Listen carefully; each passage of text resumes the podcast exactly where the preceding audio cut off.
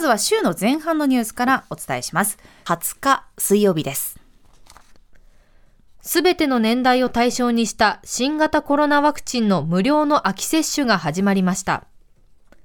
厚生労働省は全額を公費で負担する無料の特例臨時接種について今年度で終了する予定です。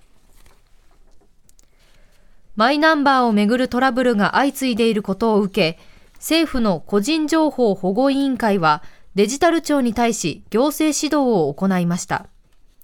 デジタル庁が行政指導を受けるのは初めてです。以上、週の前半のニュースをお伝えしました。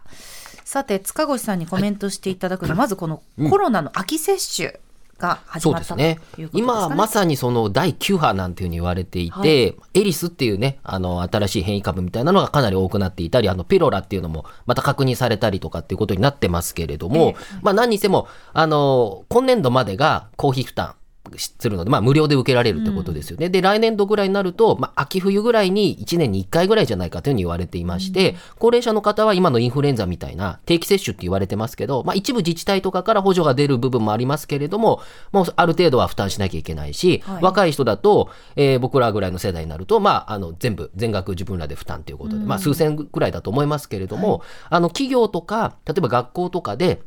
場合によっては、この時期なので、いくらか負担出すので受けましょうとか、うん、例えば高校の受験生が、受験だから、あの、ワクチン打っておきましょうみたいなことが、インフルもあると思うんですけど、多分そういうことになるんだと、これからなるというふうに思いますけれども、まあじゃあ実際じゃあ来年度以降、ワクチンをそういうこう任意にすることによって、まあ若い人特に絶対下がるわけですよね。まあそれによってどのくらいコロナの、まあ、影響が、あの、出てくるのかとか、まあその辺のデータの摂取ってことも、まあもうね、あの、人によってはアフターコロナっていうふうに言いますけれども、その何年経ってもですね、その辺のデータをどのくらい、あの、見ることができるかっていうのがこれから重要になるかなというふうにも思いますね。やっぱこの1年2年とかもうちょっと長いスパンで見ていかないとそのデータを元にさらにまたこう変えていくとか、いろいろ考えないといけないですよね。これとにかく検証が重要になっていて、えー、でちょっとまああの何回も何回も検証って続けないといけないので、はい、定期的にやっぱり見てデータを集めていくっていうことがあの忘れないようにするっていうのが結構大事ですよね、うん、我々はね。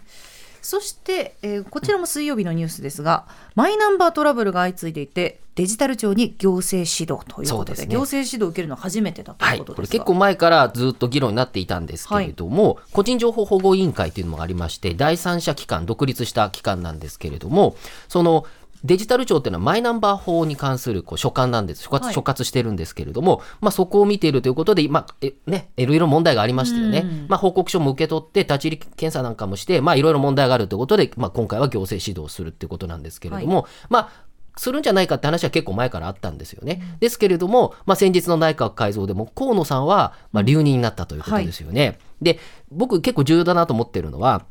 一方で岸田政権がですね、内閣改造のある種の目玉として、えっ、ー、と、行財政改革っていうのを言い出したんですね。はい、で、あの、簡単に言えば、デジタルで、こう、地方とか、あの、都市と地方の格差をなくしましょうみたいなことで、内閣官房っていうところにですね、うん、新たに50人ぐらいの規模の会議体っていうのを設置するっていうまあ、設置したんですよ、はい、でそれもですね実は河野さんがあの担当するということになって兼務してるんですけれども、はい、でも実際50人規模で何できるのかと。で実際ねもうすでにデジタル田園都市構想っていうのがあってそれに関する会議体なんかもその内閣官房とこにあるんですよ。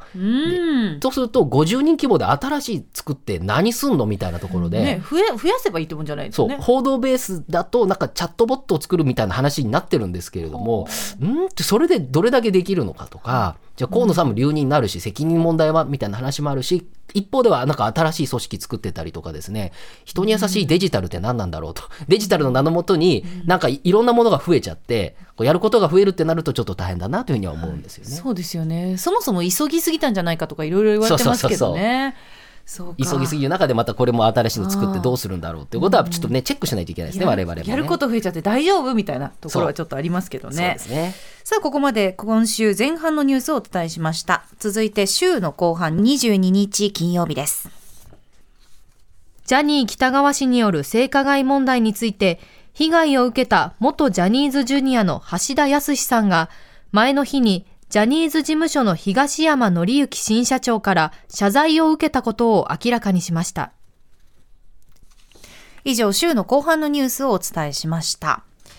さて塚越さんに伺うのは、はい、金曜日の昨日のニュース、うん、ジャニーズの、えー、東山社長が謝罪をしたというニュースがありましたけれども。うんまあ、謝罪は大事だと思うんですけれども、うん、まあ、ジャニーズ、まあ、とにかくいろんな論点があって、ね、いろんな人がいろんな話をしてて、ネットだ、テレビでもそうだし、まあ、文春とかもいろいろあのやってますけれども、やっぱり重要なのは、まあ、社名変更が必要なんじゃないかっていう議論で、うん、あの会見の時には、なんか、する、まあ、あんまり考えてないみたいなこと言って、まあ、結局するような感じになってますよね、今のところね。で、ね、やっぱり、あの、社名を変えて、あとは、そのジャニーズ事務所っていうのは、まあ、保証する、あの、被害者への保証する会社になって、新たに別会社社を立ててですね、株主も半分以上は外の人を持ってくると。で、そうじゃないと、まあ、テレビ局だったり、あの、いろんなところもタレントさんを使えないってことになるので、うんはい、そういう今空気になって、空気っていうか、そういう状況なので、社会、まあの、社名を変えて、もう体制を新たに変えるってことをやらないと、まあ、これは良くないだろうっていうことと同時に、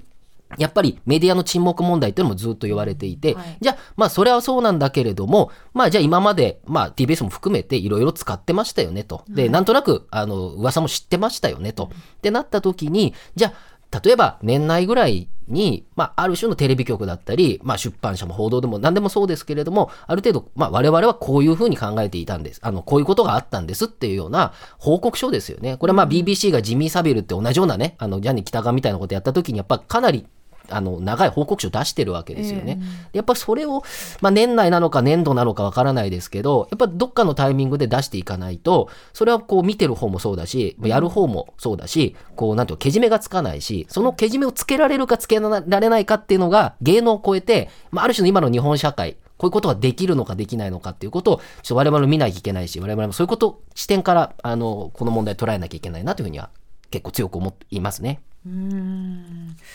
来月にもその社名変更があるかないかっていうことが発表されると言われてますね。すねはい、はい。さて今週はこの他にも様々なニュースがあったんですがまずですね昨日のニュース。アップルは iPhone15 を日本で発売ということで、はい、こちら円安のため去年発売された前のモデルより5000円値上がりしていると。これねあの、うん、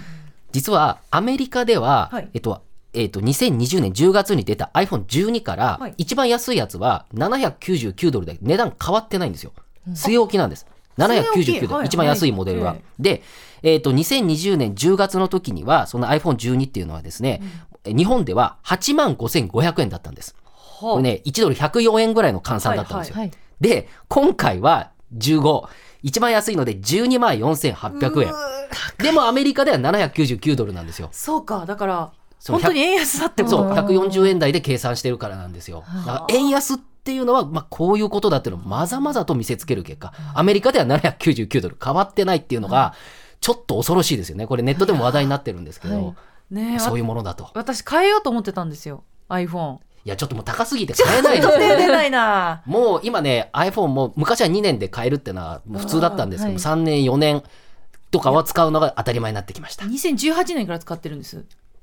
そうだからそろそろでも。結構来てるんですよ。なんか変えたいんだけどもうちょちょっと高い。ちょっと高い片落ちでもいいから変えたいは変えたいんです電池パック変えるってのは結構いいかなっていうのですけどね。ねそれだけでかなり電池の持ちでね延命措置を、まあ、そういうのもあの結構ね皆さんね重要なんですよ、ね、電池パック結構でかいですからあれ変えるだけで充電が持つだけで生まれ変わった気持ちになりますんで、ちょっと考えてみてください。はいありがとうございます、はいそして木曜日のニュースですが、日本テレビは宮崎駿監督のアニメーション映画などを制作するスタジオジブリを子会社化すると発表しました。はい。こちらはどうでしょう？これはやっぱりその鈴木プロデューサーも言ってるんですけど継承問題ってことですね、まあ、宮崎駿さんとはあまりにもでかすぎちゃって超天才ってこと超天才ってことで、それをこう引き継げるってなるとなかなか難しい事業の継承っていうのが難しくてこれ日本もあのソフトバンクなんかそうでしたよね。孫さんも後継者作るって言ってたけど結局ダメだったみたいなこともあってまた戻ってくるみたいな話もありましたけれどもそういうことであの事業継承なかなかいかないのでだったらまあこうやって子会社になった方がいろんな意味でやりやすいっていう、まあ、まあ、苦渋とまでは言わないですけどそういう決断だったっていうことですね。ただあの結構テレビ局が子会社化してるってのは例えば新鋭動画っていうあのクレヨンしんちゃんとかドラえもん作ってるところは、はいはい、あのテレビ朝日の子会社になっているっていうことだったりとか。出し続けてますもんね新しいものを、ね、そうですね。で、これだけ大きい、あの、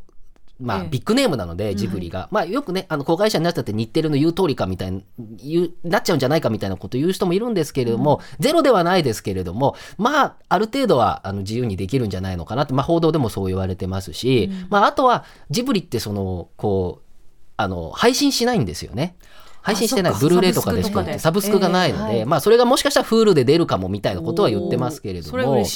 でもそうなんですよね、うん、ただ一方で言うとやっぱりジブリって最後の共有財産というか国民のというか、うん、金曜ロードショーっていうのがありますよね、はい、金曜ロードショーでテレビ見なくなったと言ってもこの前も学生さんにジブリみんな見てますって言うと、やっぱトトロとか8割から下手したら9割ぐらいでしょってやっぱ手挙げてるんですよ。でこれはやっぱり金曜ロードショーで、まあ、これは子会社の前からね日テレと関係があってあれを夏にやることでみんな見てると、うん、で我々ちっちゃい頃は土曜日も日曜日にもゴールデンタイプにあの映画がやっててそれでインディ・ン・ジョーンズとか大体見てるんですよ「スター・ウォーズ」とかって、はい、それで共有財産になってるけど今もうテレビもみんな見なくなって、うん、まあ、サブスクも入ってる入らないでこう共有でみんな見てるものっていうのが減ってきている中で、はい、ジブリっていうのは日本にとっては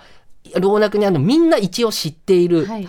ものになるわけですよね。はあ、えジブリダライさんはなんか好きな作品とか見見てます？見てましたね。トトロとポニョは。ポニョ？ポニョ。DVD 本当すり減るんじゃないかっていうぐらい見てました。ポニョ大学生の時だった。そうでしたね。学生さんも結構見てたりとハウルとかもね好きだって、はいハウルーとかって言ってましたけど。あ、あの、カルシファ火が消えちゃうよとか言って。うまいですね。この前も言ったら学生大笑いしてましたけど、まあこうやって喋れるのが、ある種のね、魅力。続いてほしい。ねあの、いい形でね、続いてくれるといいなというふうに思いますけどね。はい、ここまで今週1週間のニュースをまとめてお伝えしました。蓮見紀之まとめて土曜日